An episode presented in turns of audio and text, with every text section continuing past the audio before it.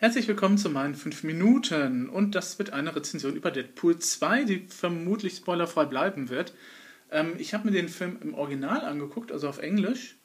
Warum auf einmal eben das Uzi, sich dazu entschieden hat, diesen Film nicht nur am Sonntagabend zu zeigen, sondern auch nochmal mehrmals in der Woche, könnte vielleicht daran liegen, dass Deadpool 2 eigentlich ein enormer Kassenschlager sein könnte. Ich weiß momentan nicht, wie er sich gegenüber Infinity Wars behauptet oder Infinity War Teil 1 behauptet. Ähm, wobei ich gestehen muss, Infinity War habe ich jetzt nicht gesehen. Ich werde den auch nicht auf Netflix nachholen. Ähm, ich fand den ersten Avengers-Film total super, ähm, weil das ja auch ähm, sich auch ein bisschen an die ähm, Comic-Reihe ähm, damals angelehnt hat. Also viele Elemente der sehr unabhängigen Comic-Reihe waren dann eben halt da schon verwurstet. Und Joss Whedon ist natürlich auch immer wunderbar, wenn es darum geht, solche Sachen eben halt äh, zu schreiben, mit Witz und Charme und so. Den zweiten Avengers-Film fand ich jetzt nicht besonders gut gelungen, da war mir ein bisschen zu langatmig und auch ein bisschen zu sehr in die Richtung und irgendwann habe ich dann tatsächlich dann nach irgendeinem anderen Superheldenfilm und noch einem Superheldenfilm und noch einem Superheldenfilm und ja, das läuft alles auf ein großes Finale hinaus. Ich weiß das zwar schon, aber irgendwann hat mich dieses MC-Universum dann auch komplett verloren. Also bei Star Wars war es aber auch so. Also Star Wars, ich habe mir, glaube ich, Episode, äh, was war es, sieben, dann auch nochmal angeschaut. Habe dann festgestellt, oh, nee, ist nichts für mich. Danke. Ich brauche keine Solo-Filme und ich brauche dann auch keine anderen, anderen Filme. Aber auf Deadpool 2 habe ich mich gefreut und wenn Deadpool 2 eben halt jetzt mehrmals tatsächlich in Englisch zu sehen ist, dann sollte man sich auch nochmal eben halt die Chance äh, packen und dann eben halt den Film nochmal auf Englisch sehen, weil auf Englisch ist er viel, viel lustiger, habe ich mir sagen lassen, als auf Deutsch. Ähm, ich habe jetzt nicht den, die deutsche Synchro eben halt gemacht, ähm, mir nicht angeguckt, aber ich denke mir mal, dass Deadpool 2 auf, auf Englisch nochmal einen Tacken lustiger ist. Ja, wie ist das jetzt? Wie kann man über einen Film sprechen, wenn man keine Spoiler über die Handlung verraten will? Man fängt vielleicht mit dem an, was an schauspielerischen Darstellungen eben halt vorhanden ist oder an Leistungen vorhanden ist und die sind alle mal gegenüber dem ersten Teil tatsächlich gleichwertig und noch eine Spur besser, habe ich so den Eindruck. Also Ryan Reynolds merkt man an, dass er diesen Charakter mag, dass er Deadpool unheimlich gerne spielt, ähm, dass er eben halt auch dieses Brechen der vierten Wand eben halt sehr gerne auch macht. Ähm, wobei das jetzt ein bisschen weniger war als im ersten Teil. Also im ersten Teil hatte ich so den Eindruck, sie haben es nochmal ein bisschen forciert, weil das ja eben halt Deadpools halt auch Charakteristik in den Comics ist. In diesem Teil war es eher so, dass sie sich, äh, denke ich, eher auf die Geschichte konzentriert haben. Also es kommt eben halt relativ wenig vor, dass er eben halt tatsächlich zum Publikum spricht, aber ähm, das macht er dann eben halt doch noch. Ähm, dann haben wir Josh Brolin als Cable. Wow.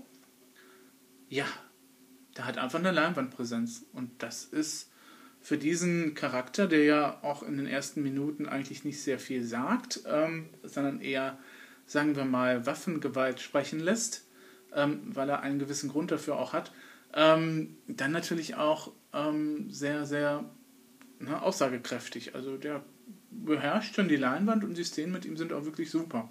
Jetzt kann man natürlich nochmal darüber debattieren, ob die Hintergrundgeschichte von ihm jetzt nicht ein bisschen zu sehr standardmäßig ist oder zu sehr an, an ein gewisses anderes Franchise ähm, halt erinnert. Aber im Großen und Ganzen hat man auch eine Sympathie für diesen Charakter und man kann dann eben auch verstehen, warum er da eben halt tatsächlich so motiviert ist, wie er halt motiviert wird. Wobei ich glaube, Cinema Sins da mindestens zwei oder drei Pinks eben halt an der Stelle anzubringen hätten. Ähm, ja, gut, Motivation durch irgendwas. Ähm, Genau. Die Darstellerin der Domino ist auch wirklich super und es ist auch schön mal wieder eine starke Frauenfigur zu sehen. Ja, ich weiß, alle haben über halt Black Panther eben halt gejubelt und dass da auch tolle, starke Frauenfiguren vorhanden wären, aber Black Panther war mir sowas von egal, dass ich mir den auch nicht angeguckt habe und von daher kann ich das nicht vergleichen. Ähm, aber Domino ist tatsächlich als Figur sehr, sehr stark und dann eben halt auch das, was sie eben halt kann, ist dann auch recht super und äh, ähm, es gibt dann eben halt auch die Szene, wo Deadpool eben halt sich sein eigenes Superheldenteam sozusagen zusammenstellt. Und ähm, es ist auch sehr schön zu sehen, wie da gewisse Klischees auf die Schippe genommen werden. Vor allem dieses überwiegende, ne? also Superheldenteams sind meistens weiße Männer, die dann eben halt tatsächlich äh, unbeschadet aus allen Situationen rauskommen können. Ja, nein, das habe ich jetzt nicht gespoilert, denke ich, aber man kann, glaube ich, denken, wohin da die Reise geht. Es ist Deadpool, was erwartet man? Ähm, genau, und die anderen Charaktere sind auch wieder dabei, also der Taxifahrer ist mit dabei. Ähm, er ist ein bisschen ausgebaut worden gegenüber Teil 2. Ähm, der Barfreund, ähm, Barkeeper ist ein bisschen zurückgedrängt worden. Ähm, ich habe da jetzt auch die Hintergrundgeschichte zum Schauspieler nicht parat, aber offensichtlich ist da irgendwie, was weiß ich, MeToo-Kampagne oder so gewesen oder was auch immer. Ähm, und ähm, wo er sich eben halt vielleicht nicht so ganz dezent verhalten hat, wie er sollte. Also auf jeden Fall hört man schon gerüchteweise, dass er im dritten Teil nicht mehr dabei sein wird. Ähm, und ansonsten, ja, Kolossus ist natürlich wieder dabei, wieder ähm, wirklich von, ähm, ach, ich weiß nicht, wie man den ausspricht, Streppewitz eben halt, eben halt verkörpert als Stimme. Und ähm, ja, also schauspielerisch wirklich top.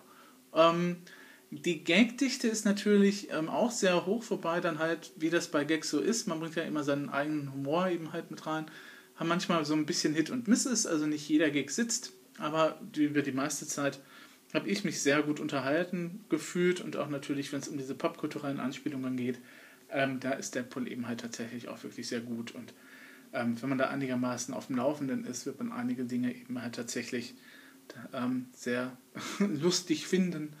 Ob das dann noch in einigen Jahren der Fall sein wird, das ist dann eben halt so die Frage. Ne? Das ist eben halt so die Gefahr, wenn man popkulturelle Sachen eben halt in den Film mit reinnimmt, als Anspielungen.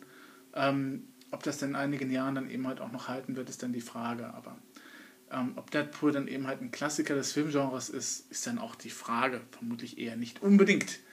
Ähm, genau, dann gibt es noch einen Soundtrack, einen orchestralen Soundtrack. Da muss man jetzt unterscheiden, weil die Macher auch diverse Popsongs eben halt in den Film reingebracht haben.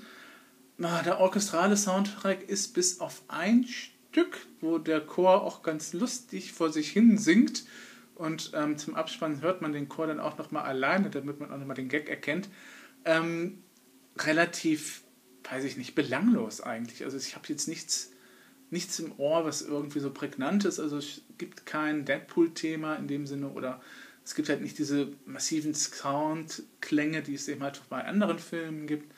Ähm, er untermalt halt die jeweilige Szene und ähm, ist dann eben halt nach ein paar Minuten dann eben halt vergessen.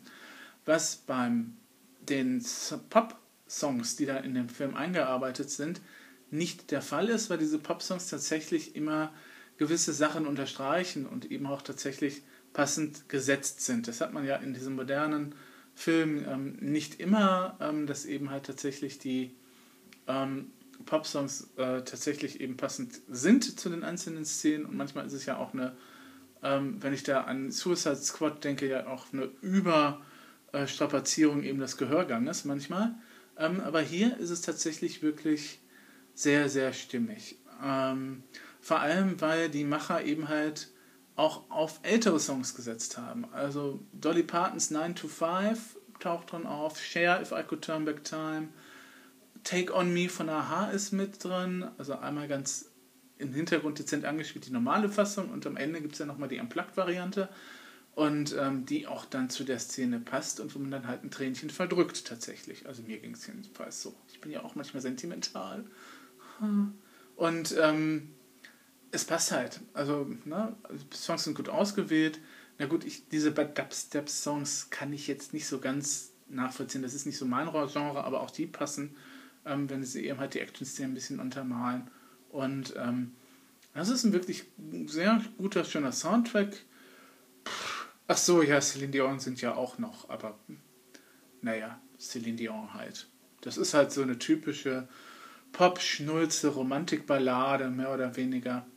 Ähm, wobei der Vorspann natürlich dann halt auch ein bisschen so an, an James Bond eben halt ein bisschen angelehnt ist und dann passt dieser Soundtrack natürlich da auch. Also wäre bei einem modernen eben halt Bond-Film vielleicht auch nicht unpassend gewesen, aber naja, Celine Dion halt. Muss man mögen. Oder auch nicht. Ich bin nicht unbedingt der Fan von. Ähm, ich habe nur einen einzigen Celine Dion-Song hier, aber das liegt auch daran, dass Jim Steinman den geschrieben hat. Hm. Gut. Ähm, ja, also alles in allem ist es ein Film, der sehr viel Spaß macht, bei dem ich sehr viel gelacht habe. Ich habe auch ein bisschen Tränchen verdrückt am Ende. Ähm, ich habe halt mit den Figuren mitgelitten. Das habe ich nicht in jedem Superman-Film, Superheldenfilm eben halt gemacht. Ähm, die Charaktere hatten alle irgendwie nachvollziehbare Motivationen. Ähm, das Zusammenspiel war großartig. Ähm, die Action-Szenen waren okay.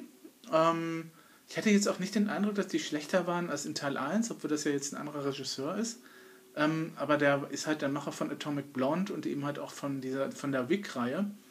Und von daher versteht er schon sein Handwerk. Und ähm, wenn es dann später natürlich auch nochmal in äh, Mann gegen Mann äh, Kämpfe geht, dann ist das nochmal eine ganze Spur besser. Ich hatte auch so den Eindruck, dass der Film so ab ungefähr der Mitte bis so, ähm, wenn es äh, äh, da um Flugzeuge und Winde geht, ähm, dann tatsächlich auch nochmal ein bisschen besser geworden ist oder nochmal einen Tacken draufgelegt hat, was so die Actionsequenz anbelangt und auch was den Rest anbelangt. Also, na, also ähm, der Film nutzt ja auch so ein bisschen ähm, das Mittel der Rückblende und so weiter und so fort und äh, erzählt aber ab dann wirklich auch so eine straighte, sehr straighte Geschichte, auch in dem bekannten Drei-Akt-Schema, das Hollywood ja so gerne mag. Ähm, Deadpool selber spielt ja auch darauf an, wenn er sagt, also dieses Gadget hätte ich im ersten, ersten Akt ja auch sehr gerne gehabt.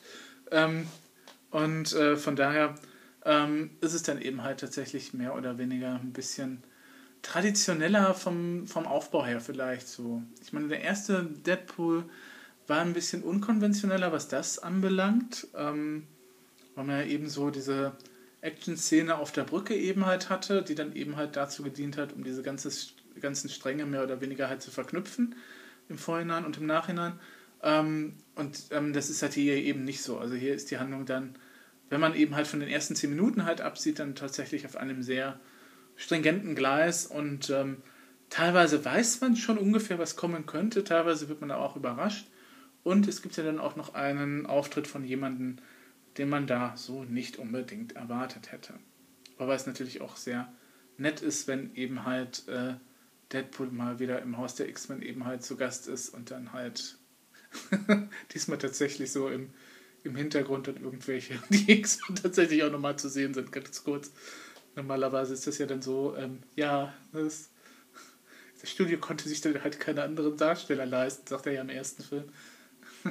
sie jetzt im zweiten bisschen eben halt nochmal hochgezogen. Also, wie gesagt, ich kann jetzt nicht darüber urteilen, ob da jetzt mehr Geld reingeflossen ist oder ob es einfach nur ein bisschen ähm, geschickter umgesetzt worden ist gegenüber Teil 1, aber es fühlt sich relativ, äh, ja, kontingent, stringent, passend an für einen Deadpool-Film, für den zweiten Teil sowieso, der ja sowieso diese ganzen Erwartungen von Teil 1 ja eben halt auch nochmal ein bisschen übertreffen musste.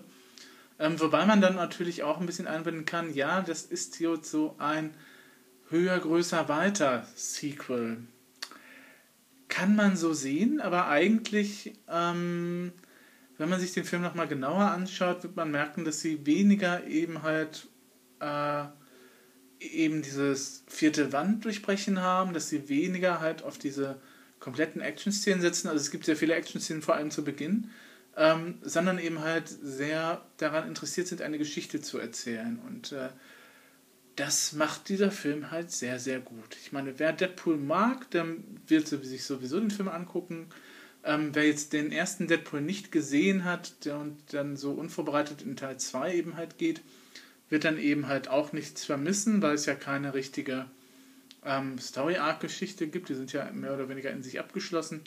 Und ähm, man wird beim Nachspann dann auch so einige sehr nette Momente eben halt nochmal erleben. Also es gibt, gibt den Nachspann, es gibt keine Extraszenen, also ihr müsst nicht unbedingt länger sitzen bleiben nach dem Nachspann. Ähm, wobei sich das allerdings ein bisschen empfiehlt, weil eben halt nochmal ähm, diese eine Orchesterstelle dann eben halt nochmal zum Tragen kommt, wo man eben halt nochmal den Text besser versteht. Jede Menge Shit. Ein Chor, der Shit singt. Ich hab's genossen. Ah. Genau, soweit also zu Deadpool 2. Ähm, der wirklich gut ist. Ich bin mal gespannt, wie die ähm, Anspielergebnisse jetzt sind gegenüber dem Infinity War, wobei der Infinity War ja schon ein bisschen länger läuft und vermutlich der größte Blockbuster aller Zeiten werden wird oder sein wird. Und dann schauen wir mal, was dann eben halt in Teil 3 passiert bei Deadpool. Also es gibt kein Foreshadowing, also es gibt auch keine Vorausdeutung, was im dritten Teil passieren könnte. Und ob der Nachspann jetzt tatsächlich dann eben halt zum Film selber dazugehört oder nicht, darüber darf man gerne mal nochmal spekulieren. Genau. Also, ich hatte eine sehr schöne Zeit und äh, es ist eigentlich auch genau der Superheldenfilm, den ich sehen wollte. Also nicht so dieses, oh, wir müssen mal wieder die Welt retten und äh, oh, der ist der große Bösewicht, sondern tatsächlich, dass man dann eben halt ähm, einen einfachen, netten, unterhaltenen Film hat, bei dem Superhelden mitspielen, aber der auch nochmal andere eben halt Fokusse halt hat. Fokusse? Sagt man das? Schwerpunkte halt eben halt hat. Dann gehabt euch wohl.